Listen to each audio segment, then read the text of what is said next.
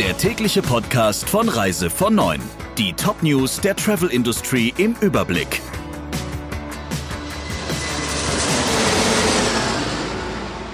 Mit Friederike Breyer. Schönen guten Morgen. Wegen der Corona-Krise fallen die Hotelpreise. Zu diesem Ergebnis kommt der Tour in einer Auswertung der Preisentwicklung in 75 Städten weltweit. Nur sechs von ihnen konnten sich dem Negativtrend entziehen.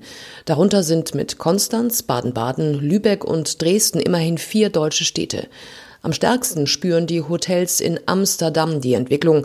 Dort sanken die Preise um mehr als die Hälfte. Ebenfalls hart getroffen sind San Francisco mit minus 40 Prozent und Vancouver mit minus 37 Prozent. Auch Bangkok, Phuket, New York und Miami verzeichnen sinkende Preise. In Europa haben Barcelona, München und Lissabon schwer zu kämpfen. In Madrid gaben die Preise um 27 Prozent nach. Der Touristik geht davon aus, dass die Preise auch im kommenden Jahr aus Kundensicht günstig bleiben. Vor der türkischen Küste bei Alanya ist ein Touristenboot mit 38 Menschen an Bord gekentert. Ein russischer Urlauber kam dabei ums Leben. Die Touristen wollten zu einer Höhle bei Alanya. Die sogenannte Blaue Grotte ist ein beliebtes Ausflugsziel. Als das Boot kenterte, gingen fast alle Insassen über Bord und schwammen zur nahen Felsenküste, berichtet das türkische Portal Hürriyet. Der russische Tourist war auf dem Boot eingeschlossen und konnte sich nicht mehr retten. Die Ursache für das Unglück ist noch unklar. Die Reisebüros leiden extrem unter dem aktuellen Lockdown. Nach Corona wird der Wettbewerb aber härter als zuvor. Davon ist der Sprecher der Allianz der Reisebüro-Kooperationen QTA Bösel überzeugt. Zugleich will er die Agenturen auf die Zukunft vorbereiten. Sein Ansatz ein Omni-Channel-System und der sogenannte Kollektivvertrag, von dem Bösel neben der TUI schon ein gutes Dutzend Anbieter überzeugt hat. Dieser Vertrag soll die Geschäftsbeziehungen mit Veranstaltern, Fluggesellschaften oder Hotels auf eine neue Basis stellen. Statt mit jedem Anbieter einzeln Verträge zu schließen, treten Reisebüros einem Kollektivvertrag ihrer Kooperation bei.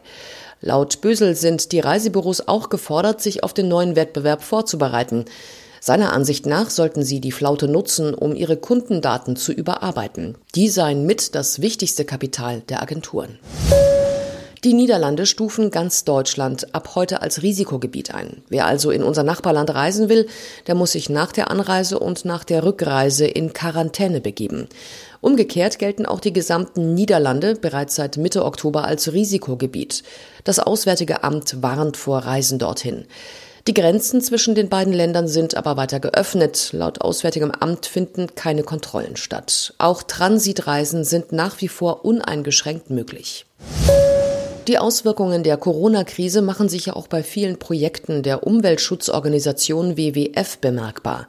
Wenn die Touristen nicht mehr kommen, um die Natur zu erleben, wird der Schutz der Orte wesentlich schwieriger, sagt Martina von Münchhausen, Tourismusexpertin beim WWF Deutschland.